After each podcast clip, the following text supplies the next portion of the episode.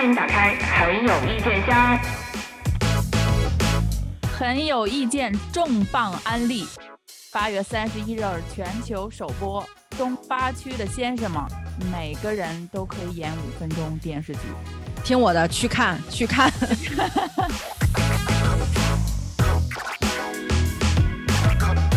神了个奇的哎，这个电视剧！哎，这个剧我真的好久没有遇到这么嚣张，然后这么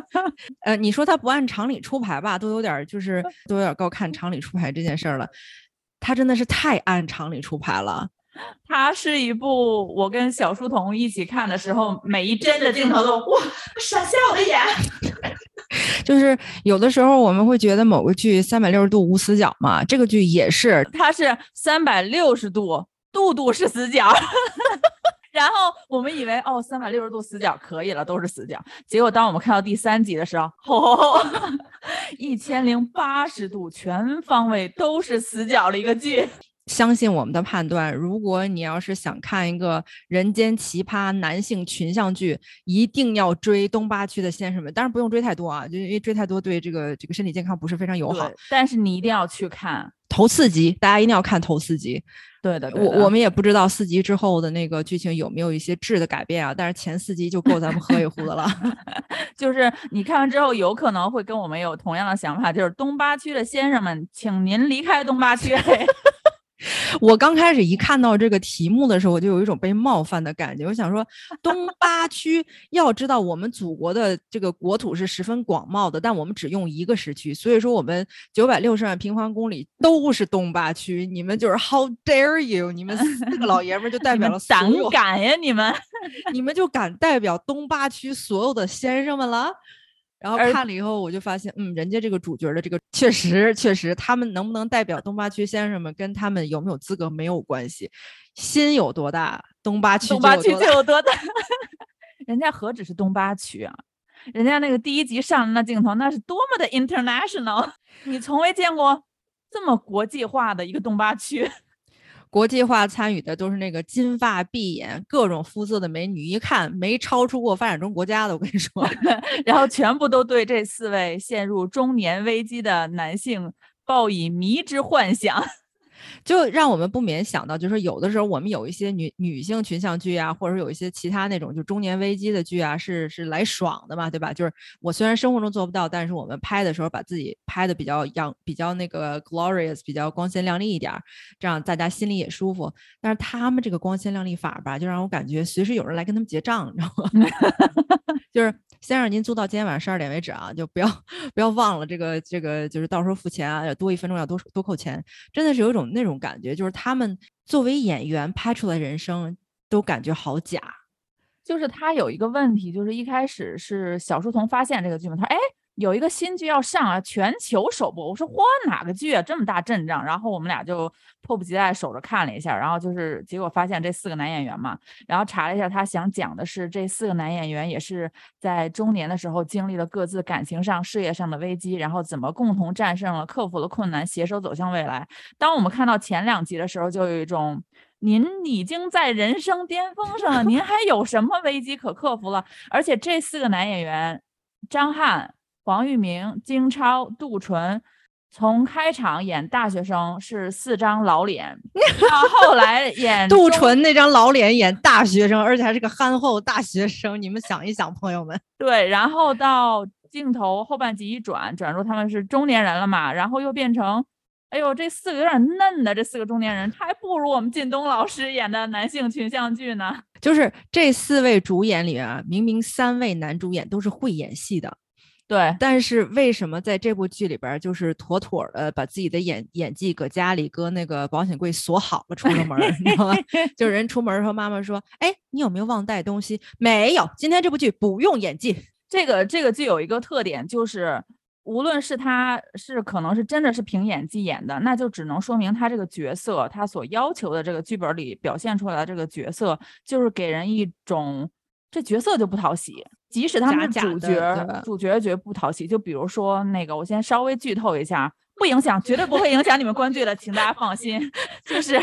因为我的语言，因为这个，因为这部剧的 乐点不在剧情，对，就是我的语言太贫乏了，我形容不出它的精彩。就是我们杜淳老师刚上来，就是被也是外国的美女们就环绕说：“哇，好喜欢你，好酷啊！”在这么一个灯红酒绿的这么一个 party 的现场，你为什么在这里看书？然后我们杜淳老师就说：“哦。”因为相比这种喧闹的环境，我更喜欢安静的读书。哎，你想不想打他？想不想打他？各位在座的 男听众、女听众，想不想打他？你就跟我说。我们当时看到，就是几乎每一帧、每一秒，我们当时都那种，我勒个去！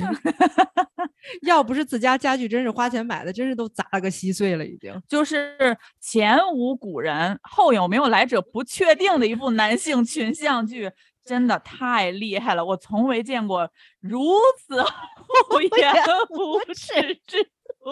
而且，因为刚才我们讲到了嘛，说这部戏可能不太需要这四位男主演的演技，那因为就是创作本身，编剧把他们的角色就写的比较索然无味。那么这部剧的编剧是谁呢？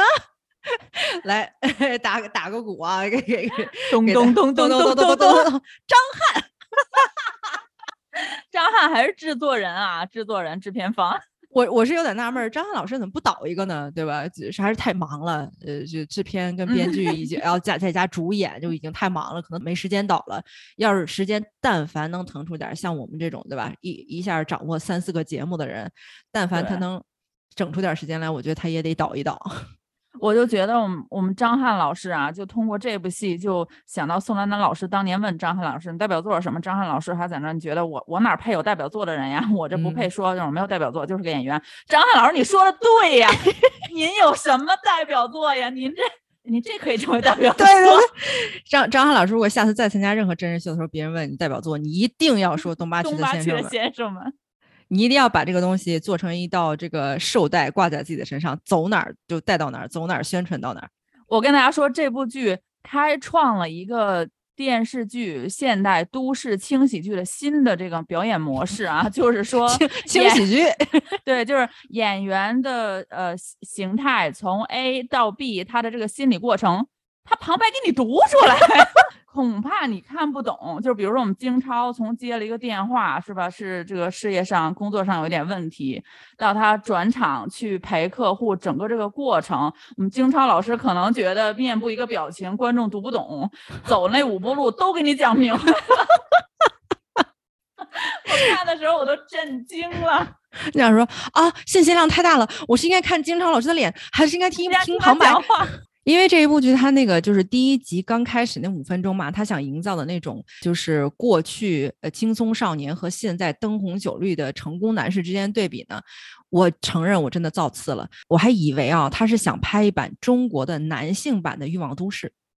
结果看到第二十分钟，我想说啊，真的是我造次了，他们没有瞄到那个欲望都市那么老的剧，人家。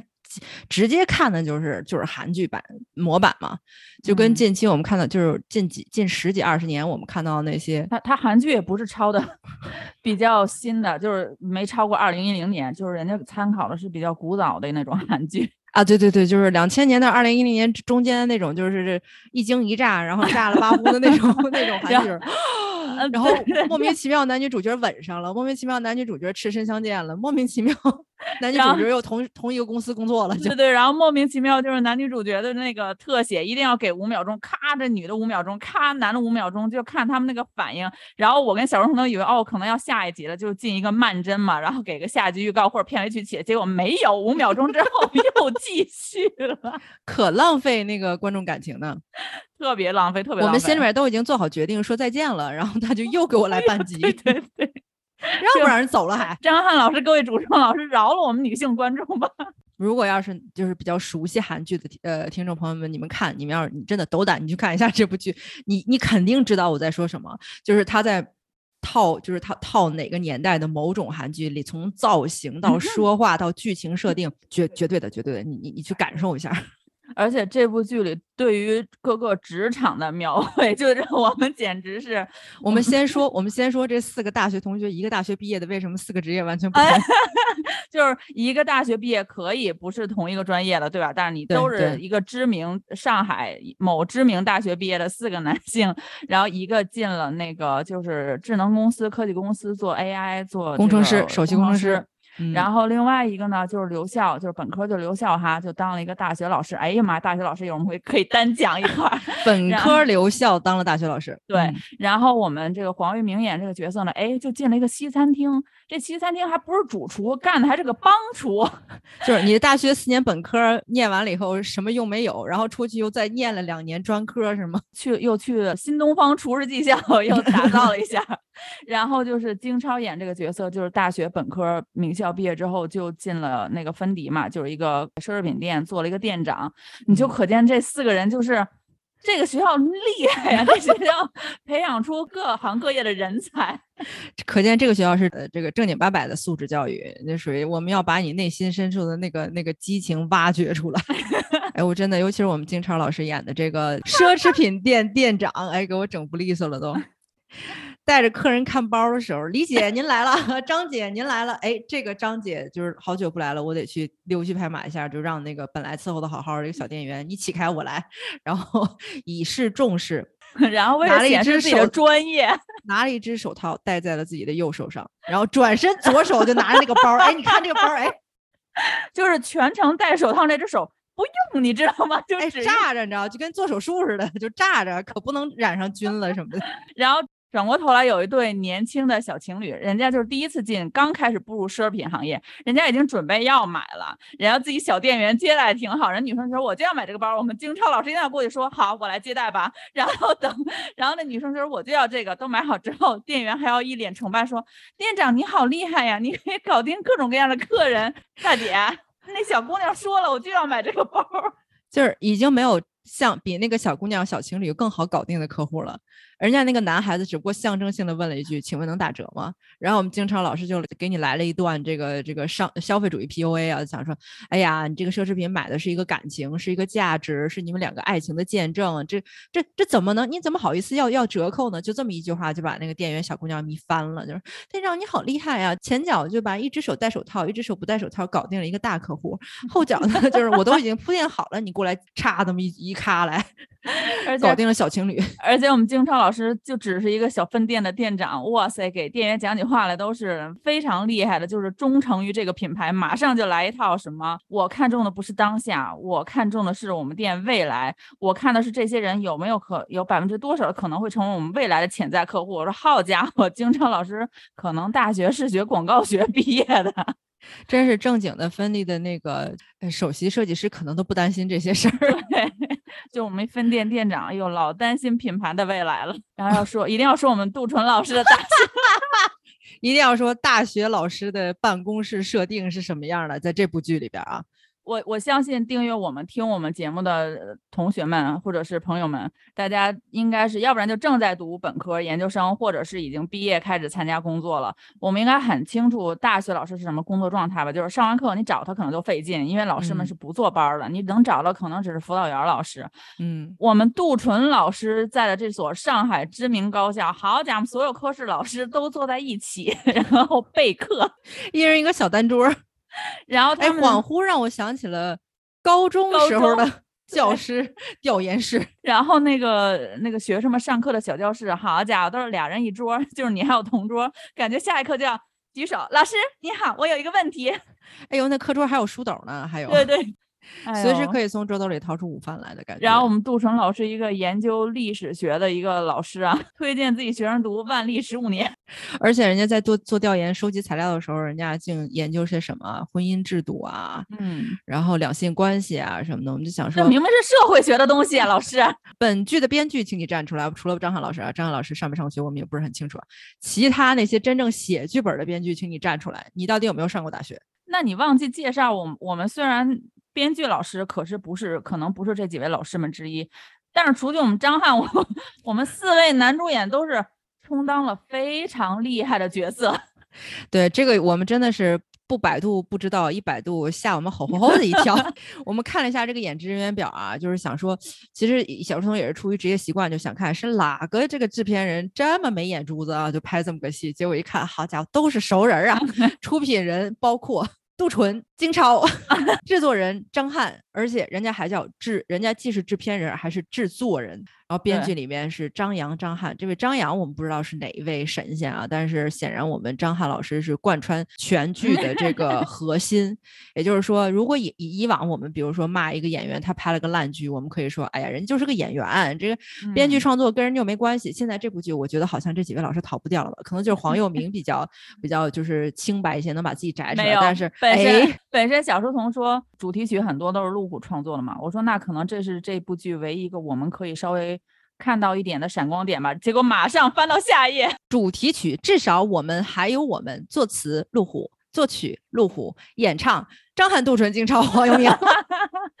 我们四位这个老师们就不难让人想象，你们是想到了这么一个剧想去演，还是你们就是向黄磊老师学习，就觉得哎呀，我们要抒发一下我们想要达成的梦想，还是我们自己在现实生活中就是这样经历自己的中年时刻的？这部剧我真的觉得就是它非常就是原原本本的体现了这四位老师的所有的审美，嗯，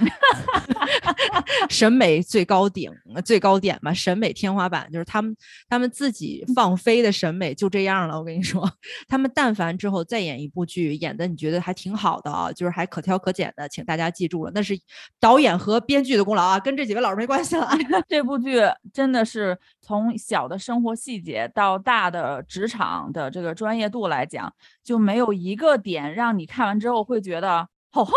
这是一部二零二二年的剧，这是发生在我国东八区的事情吗？在这里面，我们想 Q 一个就是名不见经传的小配角，我甚至都不知道他叫什么名字啊，就是我们张翰老师演的角色，这个首席工程师所在这位公司的老总。江总，江总，江总，就是我们张翰老师。说到这个配角的时候，我已经笑岔气儿。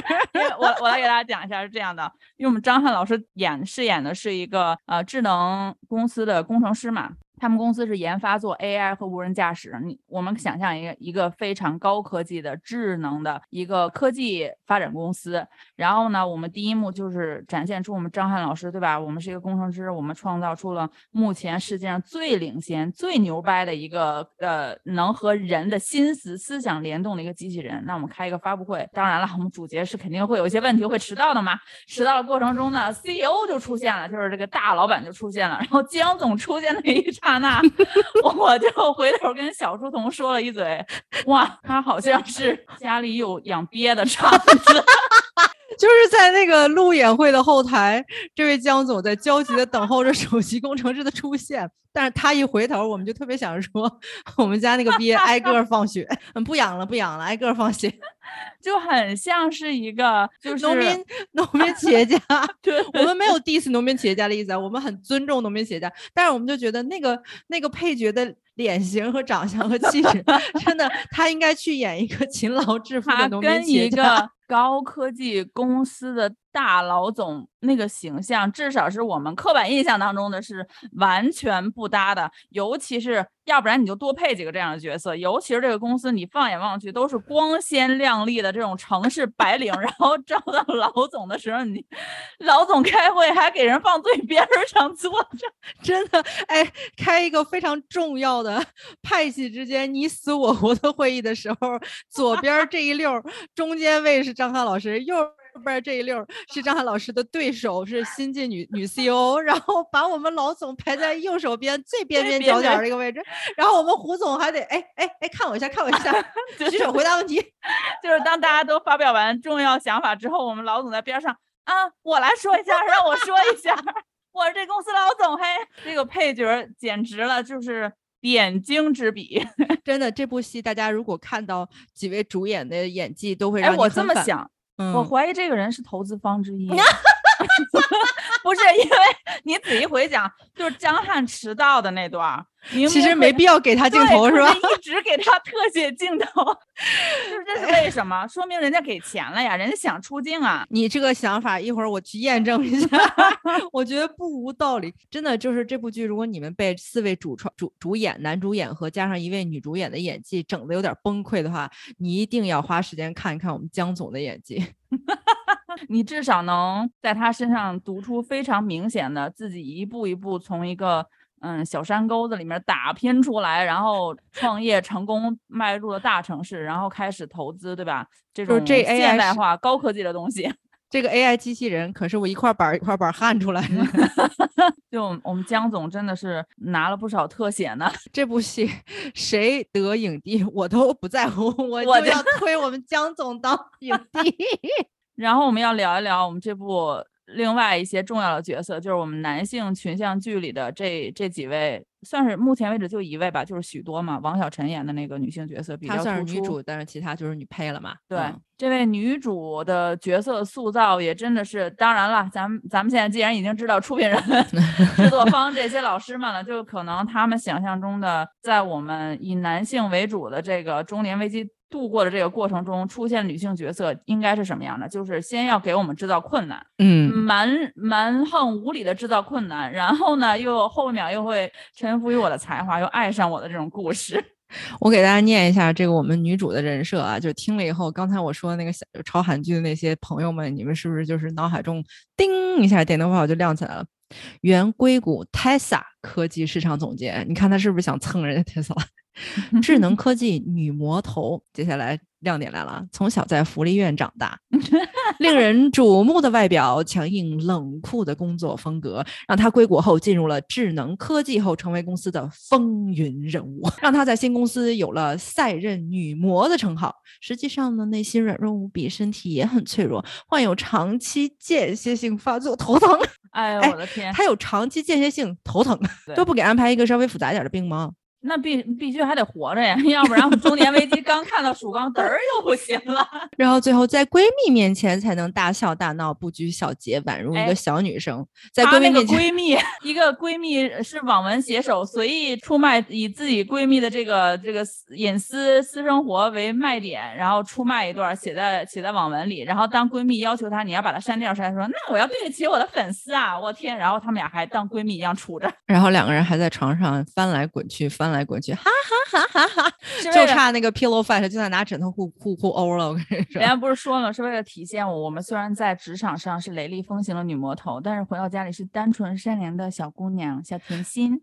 我真的就很想请问所有听众里边的女孩子啊，就是你们跟你们的闺蜜在一起相处的时候，除了就对吧，咱们有的，你看我们之间我们没有那么野蛮，我们不知道，但是我们知道有的女孩子是这样子，就是跟闺蜜之间的相处其实是完全是很豪迈，然后很没有所谓的温存存在的，就是我没有见过任何女性朋友之间是。呃，穿着美美的睡衣，化着完妆，然后拿拿枕头互打，然后打 pillow fight，然后羽毛飞满天。我没有见过生活中这样然后一个对另一个，你好坏啊，你也好坏坏啊。我甚至没有见过我在闺，我我甚至没有过任何一任闺蜜，我在她家是翻时尚杂志的。对对对对对对对，下班之后优雅的坐在一个单人的沙发上，然后翻着时尚杂志，再跟闺蜜吐槽自己所经历的这些渣男的这些行为。就对于现代职场女性来说，她们的这种塑造真的就是你你的想象是不是还停留在九十年代，就是啊两千年初的那么一个状态？然后这里边我不得不就是非常厌恶的吐槽一下，就是对于我们这个女主啊，就不管怎么说，我们这是智能科技公司的女魔头嘛，对吧？来了以后就是要给我们这个总工程师要施施加一些这个难题和发难的。但是为什么我们这个身为一个智能公司的 COO，你的职场着装如此之轻佻？我们就是我们在市场市场上面，或者我们在自己的职场上面看到哪一个就是 C suite，就是都到了首席执行这一类的这个等级的女老总了，再穿一个膝盖以上十厘米的短裤，然后蹬着这个十厘米的恨天高，然后每天就是电脑屏幕是空的。对对对对，哎，不，那不只是他，他们那个公司所有科研人员电脑屏幕都是空的。然后我们这位老总日常工作就是像那个，嗯、比较严苛的那种小学班主任一样，每天就在这个楼里面溜达来溜达去，然后就 看坐在小办公桌上，哎，大家都在干嘛？我看一看，我研究一下啊。而且当他在向我们这个张翰饰演的总工程师发难的时候，哎，有沙发不坐，非坐茶几儿，你说这事儿？对对对对对，嗯，因为那个位子他更好翘二郎腿儿，然后更好展现他优美的嗯这个这个美腿吧，应该是。嗯就是我们看的时候就觉得你你可以拍一个男性群像剧，你可是你在男性群像剧里面这个女性角角色为你这个男性感情线发展的这个女性角色算是助力的一个辅助性的角色嘛，有嗯必要把它物化成这个样子吗？对，你都已经写的是老总了，这么没脑子吗？这老总，而且这个这个公司招人特别搞笑啊，一个 C 打头的，就是首席的啊，招嗯人来的那一瞬间。这公司没有任何一个领导层成员知道我们公司招了这么一个人，进场的时候一定要是我们江总，我们江总在那说，今天我要给大家介绍一下我们公司新来的从美国回来的谁谁谁，然后所有的成员，公司的这个高层成员、领导都是哇，我们公司来了哇！就是当他打开门的那一瞬间，就是 如沐春风一般来了一位特别厉害的一个角色的感觉，然后就让人不禁想象，你这公司不正规啊。对你这经营这么不正规，你你招了一个这么厉害的角色，居然没有人知道，哎，全体的这个主要的工程师也好，研发组的这个领导啊、成员什么，包括 CFO 都不知道我们有一个 COO 要上任了，而且甚至这位 COO 的新办公室都没有安排好，对对对而且要亲手去抢我们首席总工程师的办公室，而且抢不来了以后还还要威胁我们的江总要辞职。就是为了刻画我们男女主之间的这个冲突，以为后面这种这种老套的韩剧设定啊，就开头肯定是互相看不顺眼的嘛。嗯，然后呢，为了刻意制造这种冲突，而忽略了很多非常不现实的东西，比如说这个这个女总裁上来就是看财务报表，查这个公司怎么亏损怎么亏损，然后这个时候提出，哎，你的办公室应该挪到哪儿，我的办公室应该挪到哪儿，哇塞，这不要成本了吗？我们这个女主。当我们这个想要塑造这个女主实力也很强，和男主不相上下，所以他们要在工作上有争执，增加更多冲突点的时候，我们女主就跟男主说：“我跟你讲，你不要再说我不懂技术。”然后在那小白板上，好家伙，一秒钟男主一秒钟写了一黑板儿。对，就是眼睛一闭一睁，一黑板子，然后女主就开始列各大公司的数据，就仿佛你知道近期应该是读了不少的财经方面的新闻，然后讲完之后甩头而出，跟男主说。所以以后不要再说我不懂技术，就是他写了一白板儿，他也没写到跟技术有关的任何一条儿。就可见我们编剧老师写的时候，可能自己也觉得哇，这一段这么多数据，大我们是大数据公司，我摆这么多数据，难道不应该是一个承认我有技术的一个点吗？然后他另外的女性角色就是相对可能比较配角一点，就是那个张扬果儿和李浩嗯飞，李浩飞这里又出现了啊，嘎一个女性群像剧，然后又来这儿演一个男性群像剧里面的小配角。然后这个张扬果儿演的这个呢，就是我们我们杜淳老师所在上海知名高校的呃教研室的老师的一份子。我们这个上海知名这一所高校的老师提升职称啊，都不是什么发论文什么，就完全把我们现在所饱受争议的一些国内的大学的这个职称评比，在我们这儿都没有。我们老师就是系主任通知一下，你申请的这个要成了，然后 打开办公室那一瞬间，哇，这个教研区的老师们就都在那里。然后我我们我不知道这个而且穿的都跟制服差不多。对，然后你也不知道这个角色要求是这样子，还是演员表演的问题。就是当我们这个对杜淳老师有一定仰慕的这个教研室的女教师听到这个好消息之后，啊，没问题，没问题呢，然后就说那种港台腔，腔调有点矫揉造作，有点过分。所以我刚才又赶快快手去查了一下，傅维是江大凯江总，这个傅维是谁呢？是出品人之一。哎，你看我就说吧 为什么就是其他出品人什么张华丽了、龚正文了、张勇了、蔡怀军了这些，我们也不知道是不是演员的这几位老师都没有上镜的瘾，但只有我们傅维出品人有上镜的瘾。因为张华丽是湖南台的头头。哦，果然，后来那个他策划里面不是有宋典、王中军、王中磊嘛？这种都嗯是、对吧？人家不出镜，江总绝对是刚发了一笔横财，我跟你说，投资这部剧就是想上来，而且那个剧情介绍就是对于女性，我们为什么说他刻意的去物化这个女性角色，就是嗯嗯，当这个总裁上来之后，就一定要安排一段儿。他这跟这个老总有一点什么什么，这个老总对他有仰慕，然后就被人发现，被男主不小心发现了，或者被别人不小心而且被误会了，对。对对对，就一定会有这么一个角色。我都怀疑这个是江总自己安排的。江总是不是江总？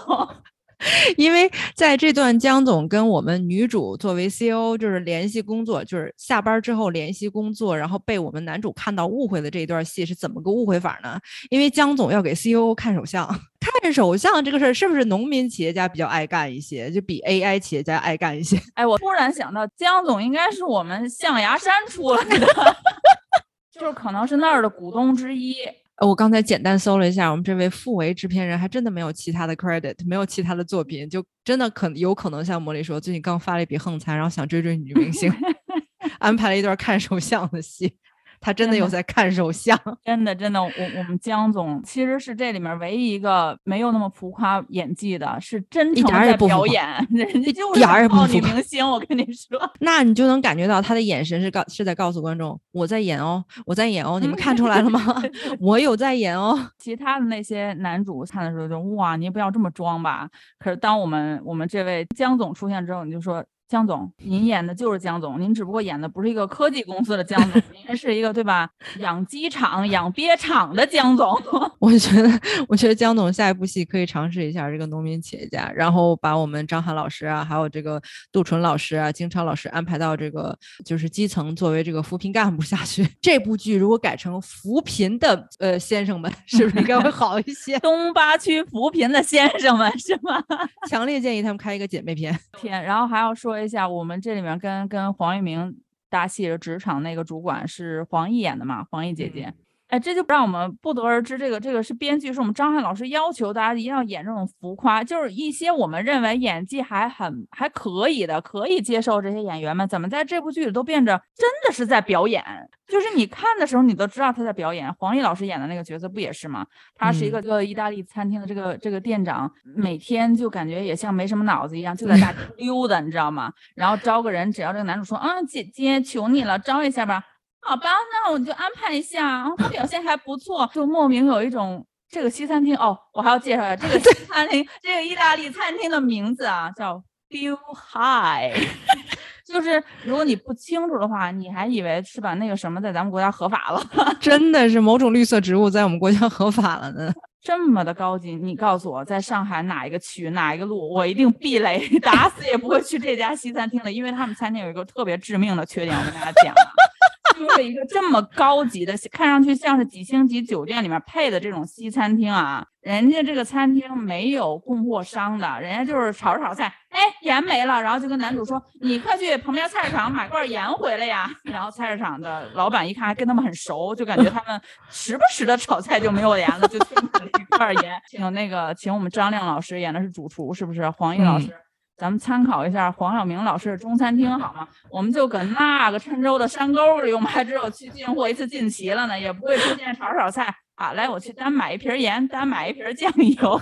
最关键的是，把我们黄佑明老师派遣到当地的农贸市场买盐的时候，店家还非常想要给他指点迷津。你不是主厨吧？啊，您怎么知道我不是主厨？主厨派你来买盐是呃是有深意的，是让你熟悉我们的这个进货 途径。当时就原来你们西餐厅的 进货都是从我们这儿进的，是吗？没有什么规格，一个菜市场，这个菜市场这家店呢，也不是以卖西餐调料为主的，就是一看就是什么八角、花椒、大料，然后油。盐酱醋，所有我们他了不起，有有点那个喜马拉雅盐，你知道吗？然后就我们一个一知名意大利高档餐厅，就是从这儿进货的。这个这个对黄奕演的这个女性老板的处理，不是也是一个没什么脑子？他们这里边的女性角色的有一个基本的表演模式，就是皱眉、瞪眼、跺脚、扭头走。对，然后你怎么能这样？然后，然后和他们对手的男演员一撒娇或者一讨好，他们就马上就是嗯，那好吧。对，就就让人感叹这些，就是是不是觉得我们女性爬到一个比较高的职位，都是可能靠一些什么关系爬上去的？要不靠看手相爬上去的？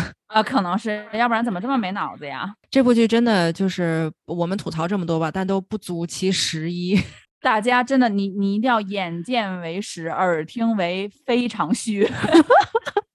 我们我们就真的是把内心的那个就是那种感触那种澎湃之感，就是稍微调理一下讲出来呢，就就差了很多。请你一定要去看，然后感受那份原始的冲动，感受那份想砸了你家电视的冲动。如果你真的有这份冲动，请欢迎来给我们留言。就是不要真砸，咱自己自己花钱买的东西不要真砸，不要为了张翰四位老师 砸自己家电视。对对对，强烈建议大家看的时候不要喝水，不要喝水，不要吃东西，去手边最好。准备两个抱枕，就是扔抱枕比较比较比较合算啊。就一定要专注的看它，不要就是心无旁骛的欣赏观赏一下我们这部近期全球重磅首播推出的男性群像剧《东东八区的先生们，在腾讯视频和芒芒果 TV 都可以看。我们是不是真的应该跟就是宣片方啊，包括平台收一些广告？大家如果听到这，我们节目向来都是只吐槽不安利的。我们今天是真诚的、发自肺腑的向订阅我们、收听我们节目的朋友们安利这一部剧啊！想找点刺激吗？想在平淡的生活中找一 些心跳的感觉吗？跳的都让你不敢相信自己拥有一颗健康的心脏的那种感觉，去看，一定要去看。这这一部剧，你看的时候，你就能体会到我为什么安利的时候会说每个人都可以演五分钟电视剧。你不只可以演，你还可以导，你还可以写，每个人都可以做到。或者我们众筹个千八百。百块钱是不是也可以当个制片，然后在里边要求一个角色？这个主要 要看江总愿不愿意投资。我们在这边卑微的举个手，江总，江总，我们众筹你五千块钱，请你让我们在里边尬一个角色。如果您看您发了一笔横财，还不知道投资什么，您要是你看我们虽然排斥抖音和七猫啊，但是您要是但凡愿意赞助我们节目，我们非常欢迎。江总他来了，他来了，他带着钞票他来了。每期一怼，谁说我们不安利？订阅我们的都给我们去看东八区的先生们。咱们节目这个宗旨就是主播和听众要有福同享，有难同当。瞎眼的不能只有我们，